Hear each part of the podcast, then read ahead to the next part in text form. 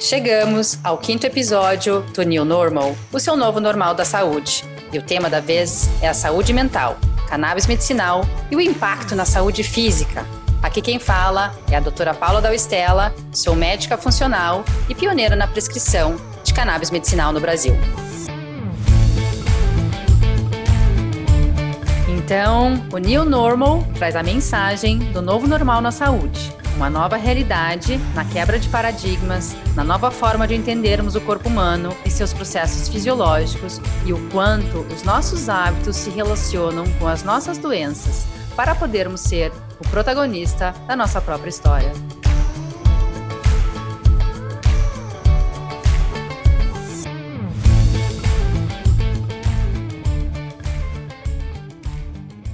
A relação entre a saúde física e a saúde mental é direta.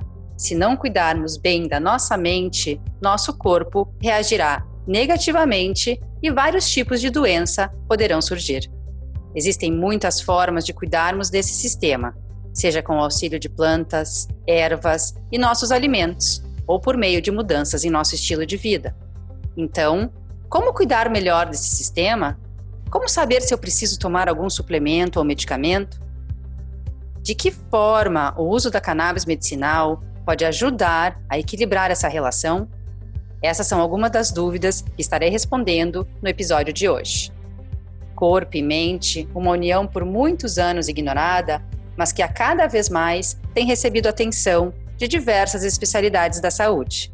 O que pensamos reflete diretamente no estado emocional do nosso corpo. Por isso, precisamos olhar para dentro de nós e escutar atentamente tudo aquilo que pensamos. A palavra-chave é atenção. Vigiar, escutar cada pensamento que passa pela nossa mente, reconhecê-los e cuidadosamente observar para onde eles estão nos levando. Nossos pensamentos se conectam às nossas emoções, e justo essas emoções nos conectam ao passado, onde inclusive você aprendeu a sentir isso ou aquilo. Se não sabemos disso, muitas vezes nos comportamos de forma infantil ou pior, podemos ser agressivos ou deselegantes a situações novas da vida. Porém, como o nosso comportamento se alinha às nossas emoções e as emoções vêm do passado, repetidas vezes vivemos esse ciclo vicioso. É quando, por exemplo, nos comportamos como crianças frente a uma situação desconfortável, porém somos adultos e fica realmente estranho agir assim. Nossos pensamentos e comportamentos influenciam em tudo o que acontece na nossa vida e, consequentemente, nas vidas que nos rodeiam. Quando carregamos mágoas, crenças erradas sobre nossa família, nossos pais, sobre o amor que você recebeu ou não, e carregamos essas mochilas pesadas, cheias de emoções ruins, estamos lentamente destruindo nosso corpo.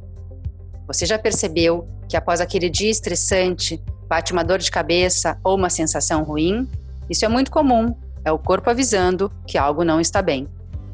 Esses são sintomas simples, mas há aqueles mais profundos de doenças crônicas geradas por longos períodos de estresse, que podem ser melhor traduzidos por pensamentos e sentimentos ruins, cheios de dor.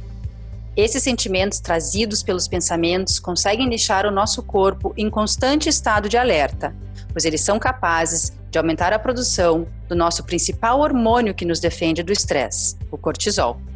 Quando alteramos esse hormônio de forma crônica, ficamos com a mente superanalítica, incapaz de relaxar e sentir prazer. Podem acontecer dores associadas a esses pensamentos ou sentimentos e também processos inflamatórios, que chegam até o intestino, por exemplo. Lembra daquela pontada na boca do estômago ou diarreia quando ficamos nervosos? Geralmente ignoramos essas dores e aqueles pequenos sinais que nunca damos importância. O corpo fala o tempo todo, a mente também. O duro é que nem sempre eles falam a mesma língua. Então, quem está certo?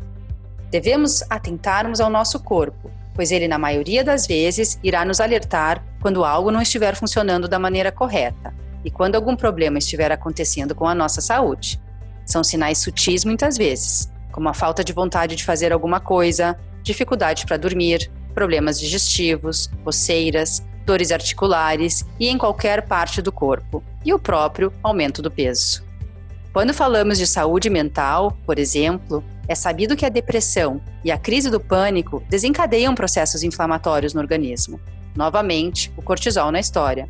Sempre que alteramos esse hormônio, haverá impacto no sistema imunológico, e se existe impacto, temos que entender como vulnerabilidade.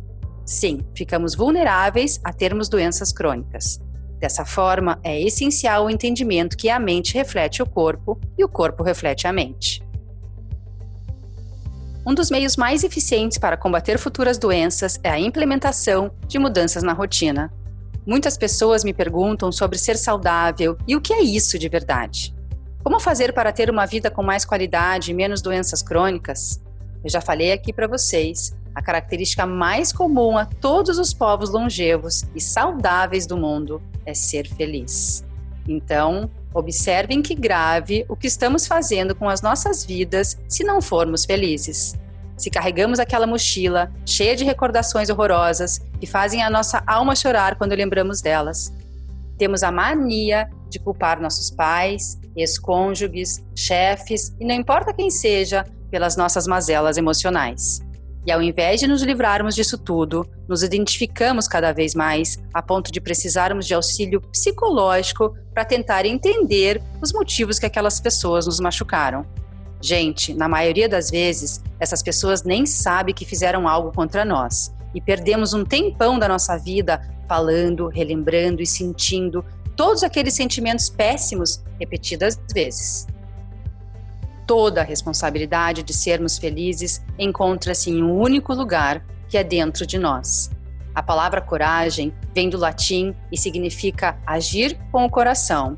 Por igual a coração e agem ação. Agir com o coração é perdoar. Perdoar tudo aquilo que passou por você e te fez mal, porém te fez quem é hoje. Então, talvez gratidão ao invés do perdão? Já pensaram nisso? Já pensaram que talvez não exista nada a ser perdoado? Que tudo foi feito para que você fosse a pessoa que é hoje? Lembra quando eu falei que a mente e o corpo falam o tempo todo? E perguntei quem estava certo? Sabem quem é? No corpo é o coração. Sabemos que estamos no caminho certo, com a pessoa certa, no trabalho certo, porque sentimos profundamente dentro de nós quando estamos alinhados. E quando não estamos, o peito também dói. Quando nosso coração e mente estão alinhados, somos felizes e temos muito mais chance de sermos longevos e saudáveis. Mas seria o organismo capaz de combater a própria doença ou preveni-la? Não existem muitos estudos sobre essa situação, mas os que já existem apontam que pessoas otimistas, por exemplo, tendem a apresentar níveis de cortisol normais, e isso é o ideal, pois, como vocês já sabem, o cortisol alterado pode inibir o funcionamento das defesas do organismo. O otimismo também faz com que o cérebro tenha a liberação de dopamina e serotonina, neurotransmissores associados ao prazer e à sensação de bem-estar. E a cannabis medicinal pode ajudar a nossa mente e o nosso corpo? Todos que me acompanham sabem que a planta cannabis sativa atua sobre um sistema chamado sistema endocannabinoide, e ele se comunica com todos os sistemas do corpo. O sistema endocannabinoide essencialmente regula funções básicas, incluindo o humor, apetite, a dor, o sono, metabolismo, memória, inflamações, reprodução, digestão, proteção, o desenvolvimento dos neurônios e aí vai. Ele tem um papel modulador em diversos sistemas, restaurando o equilíbrio na liberação de dopamina, serotonina, endorfina e diversos outros componentes da química cerebral. Isso quer dizer que ele é chave para o ser humano conseguir viver uma vida saudável e longe de doenças. Quando falamos da ação do THC no corpo humano, por exemplo, ele se junta a ambos os receptores que temos no nosso organismo. São eles o receptor canabinoide 1 e o receptor canabinoide 2, Chamamos eles de CB1 e CB2 e os afetam quase da mesma maneira que um endocannabinoide. Já o CBD, o canabidiol, tem pouca afinidade aos receptores CB1 e CB2, porém modula diversos outros receptores não canabinoides e também utiliza um mecanismo de ação diferente, como por exemplo, o retardo na recaptação da anandamida, nosso endocannabinoide, responsável por efeitos analgésicos, ansiolíticos e antidepressivos.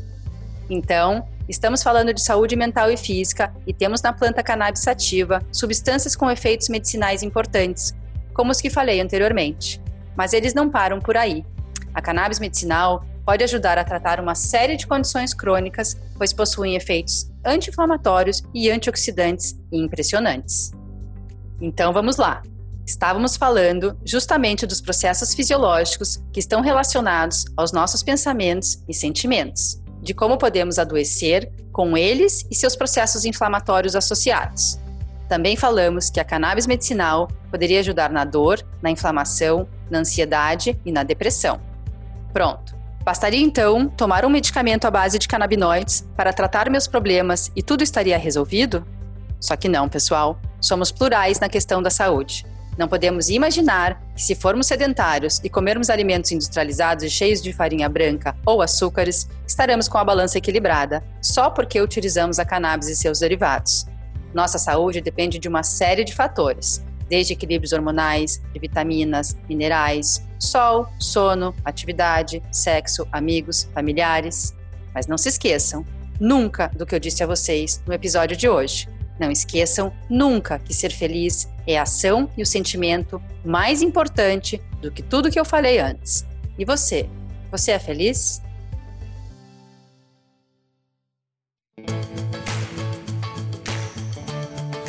Sejam sempre bem-vindos ao Novo Normal, meu novo canal semanal, e fiquem ligados, na próxima semana vamos falar da relação do sistema imunológico com o sistema endocannabinoide.